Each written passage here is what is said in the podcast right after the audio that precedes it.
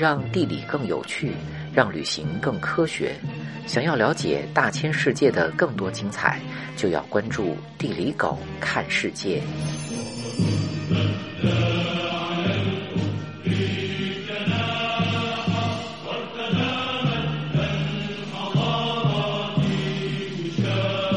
伊拉克位于亚洲西南部，南边是沙特阿拉伯和科威特，北边是土耳其，东边是伊朗，西边是叙利亚和约旦。六个邻居，个个都是世界顶流。面积四十三万平方公里，大概是中国广东省的两倍。东南部濒临波斯湾，海岸线长度只有五十八公里，地处亚洲、非洲和欧洲连接处。伊拉克是印度洋和地中海之间必经之路，也是沟通南欧和南亚之间的陆路桥梁。这种地理位置，用我们地产业的行话来说，就是世界中央城、亚欧风情街，想不红都难。伊拉克地处伊朗西部扎格罗斯山脉与沙特阿拉伯北部的内夫德沙漠之间，地势为东北西三面高，中间为狭长型的凹地平原。东北部是伊朗高原和亚美尼亚高原的边缘地带，也被叫做库尔德山地，还拥有三千六百五十八米的伊拉克最高峰赖万杜兹峰。西南为被荒漠覆盖的阿拉伯高原，伊拉克的荒漠面积占了总面积一半以上，大部分地区年降水量不足二百毫米，夏季非常炎热，南部地区最高气温经常逼近五十度。日常酷热，还搭配着沙尘暴套餐，夏天非常难熬。耐热耐旱的椰枣树是伊拉克最常见的植物。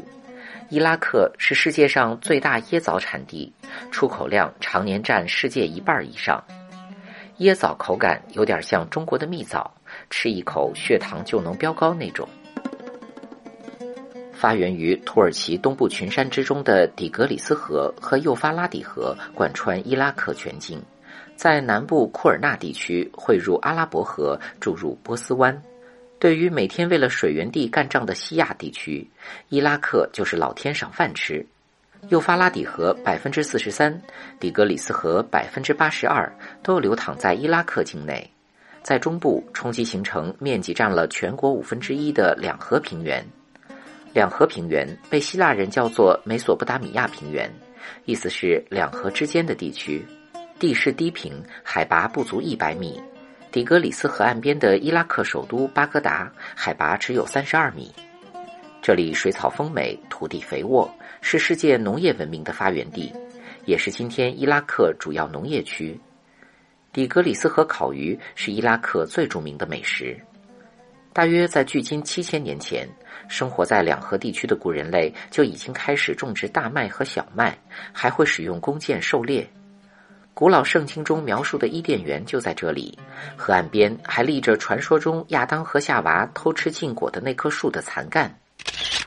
公元前四千五百年开始，在两河流域南部诞生了世界最早的奴隶制城邦国家苏美尔。苏美尔人作为两河流域创业元老，创造了世界上最早的政治制度，还在幼发拉底河畔建立了世界最早的城市乌尔，还最先发明了世界最古老的图画文字楔形文字，用芦苇杆写在泥板上，由此诞生了世界上最早的学校泥板书屋。学校主要是为王室和神庙培养书记员。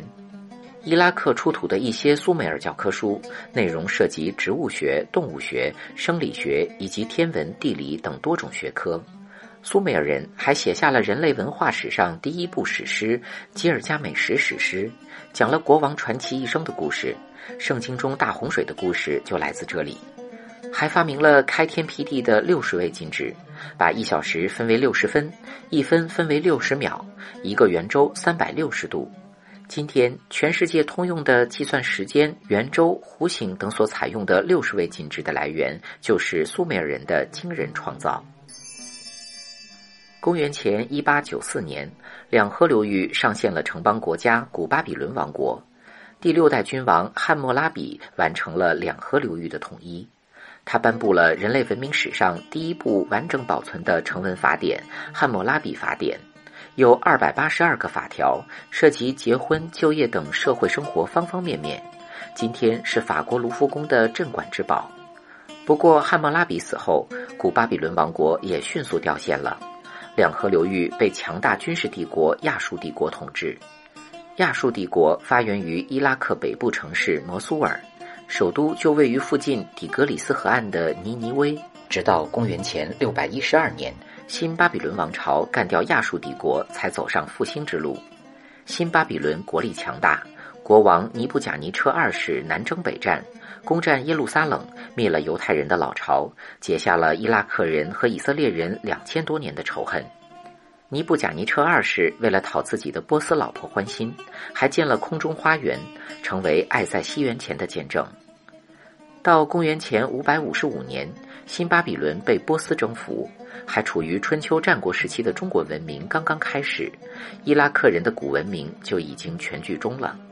此后，伊拉克进入不断改朝换代、随时易主的一千多年的岁月。公元六百三十七年，两河流域并入了阿拉伯帝国的版图。阿拉伯人在这里定居之后，将这片土地称为伊拉克阿拉比，意思是阿拉伯低地。作为沙漠界的灵魂歌手，阿拉伯人成为今天伊拉克的主要民族，占总人口百分之七十三。阿波斯王朝是阿拉伯帝国历史上的极盛时期，帝国的首都从叙利亚的大马士革迁到了巴格达，伊拉克成为帝国总部。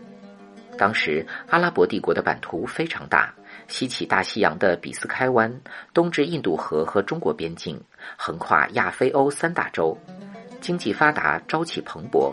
当时世界能够与其媲美的，只有咱中国唐宋朝。摩苏尔生产的薄棉纱。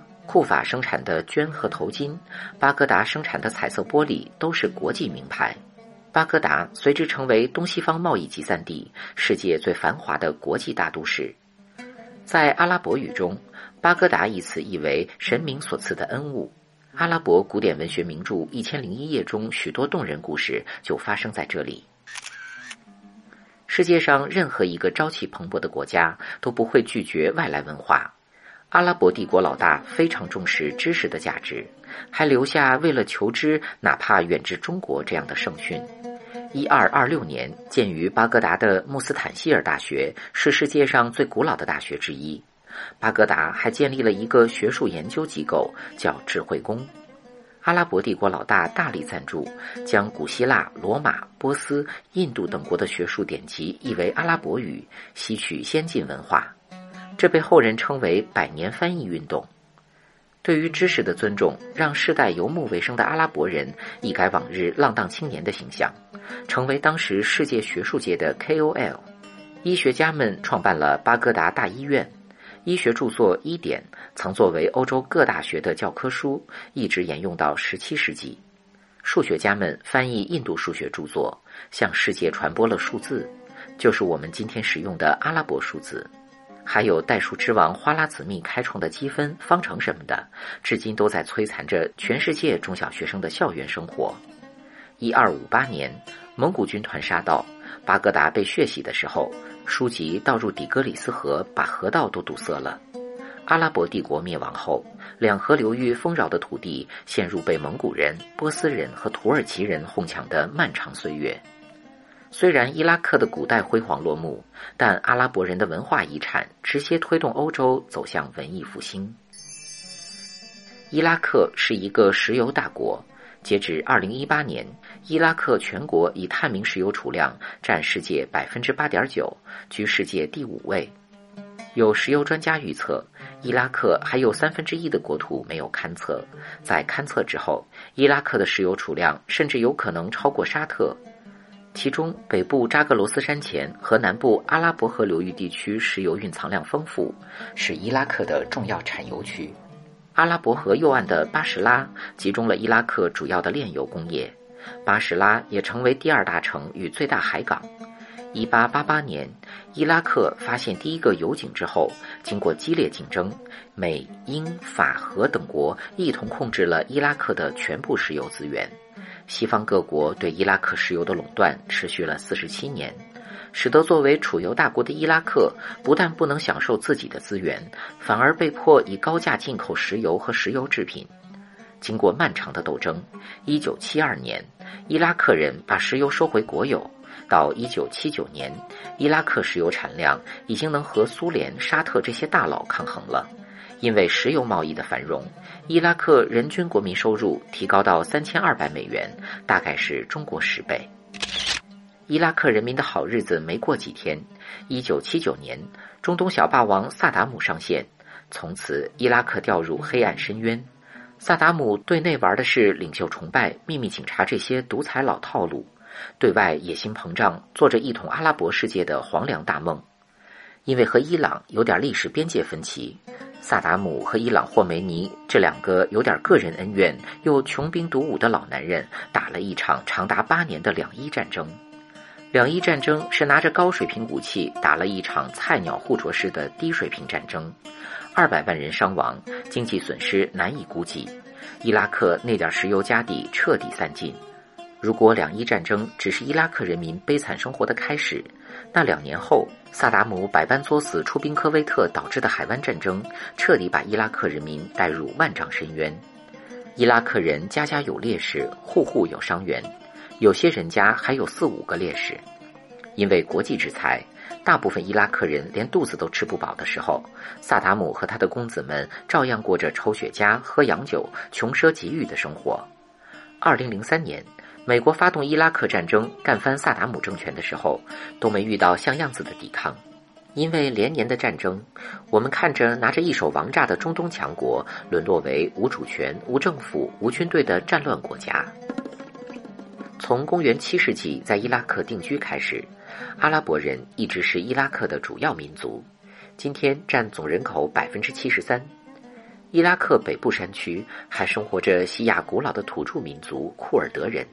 库尔德人是伊拉克第二大民族，人口占百分之二十一点六。包括今天伊拉克、土耳其等国境内的库尔德人，一直保持着独立的语言和文化传统，具有强烈的民族意识，已经成为一个难以解决的国际问题。无论是阿拉伯人还是库尔德人，大家都共同信仰伊斯兰教，但不同教派因为谁是穆罕默德继承人这点历史问题有巨大分歧。什叶派说只有穆罕默德的乘龙快婿阿里是接班人，逊尼派说你胡说，明明有四个接班人。百分之三十八的伊拉克人是比较传统的逊尼派，包括大部分库尔德人生活在中北部地区。百分之五十八的伊拉克人信仰什叶派，大部分生活在南部。古城库法是什叶派的故乡，纳杰夫还保留着阿里的陵墓。在利益的唆使之下，两个教派轮流上台当老大，一旦掌权就迫害另一方。萨达姆政权下线之后，伊拉克各个教派种族之间陷入无边的纷争，武装冲突四起，一言不合就扔炸弹。从二零零三年美军入侵到二零一一年美国撤军，这不到十年时间，巴格达一共发生了三百二十二起自杀性爆炸袭击。仅二零一三年一年，就有八千九百五十五人因极端暴力遇害，平均每天二十五人。这鲜血淋漓的数字背后，都是普通伊拉克人朝不保夕的生活。今天的伊拉克不仅是世界人均收入垫底的国家，也是阿拉伯国家中经济最依靠石油、经济最单一化的国家之一。幼发拉底河和底格里斯河在这里平静交融。伊拉克是世界文明的摇篮，每一寸土地都是人类文明长河中的悠久见证。伊拉克国家博物馆曾经是能和大英博物馆齐名的世界最顶级的博物馆之一。伊拉克辉煌的中世纪文化遗产给黑暗愚昧的欧洲点亮了明灯，甚至有很多学者认为，如果没有伊拉克，就没有启蒙运动，没有现代科学，更没有今天的欧洲文明。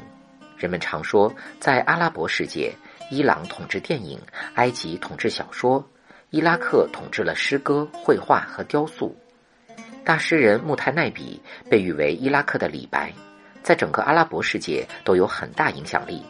今天，巴格达还有一条穆泰奈比大街，开满了书店。伊拉克的传统乐器乌德琴是中国琵琶的前身，今天还成为西方爵士乐的重要组成。巴格达籍女建筑师扎哈·哈迪德脾气暴躁，才华出众，被誉为世界建筑界的女魔头。北京大兴机场、广州歌剧院都是她的作品。大河空留一身疲惫，大漠高歌人间苦楚。近百年来，硝烟弥漫的战争、鲜血淋漓的政变和残酷冷血的独裁，是伊拉克人民生活的主旋律。直到今天，教派种族之间争斗让伊拉克依然充满了动荡，石油价格波动也随时影响着伊拉克那脆弱的经济。一个统一稳定的国家正在建立过程中，虽然这个过程艰难而漫长，普通伊拉克人早就喝够了战争苦酒，也不相信民主自由，只是渴求安稳平静的生活。希望悠远文明能够熄灭所有战火纷争，两河之水可以治愈人们心中的疮痍跌宕，伊拉克能够得到本该属于自己的和平富裕。以上就是今天的全部内容，让地理更有趣，让旅行更科学。想要了解大千世界的更多精彩，就要关注地理狗看世界。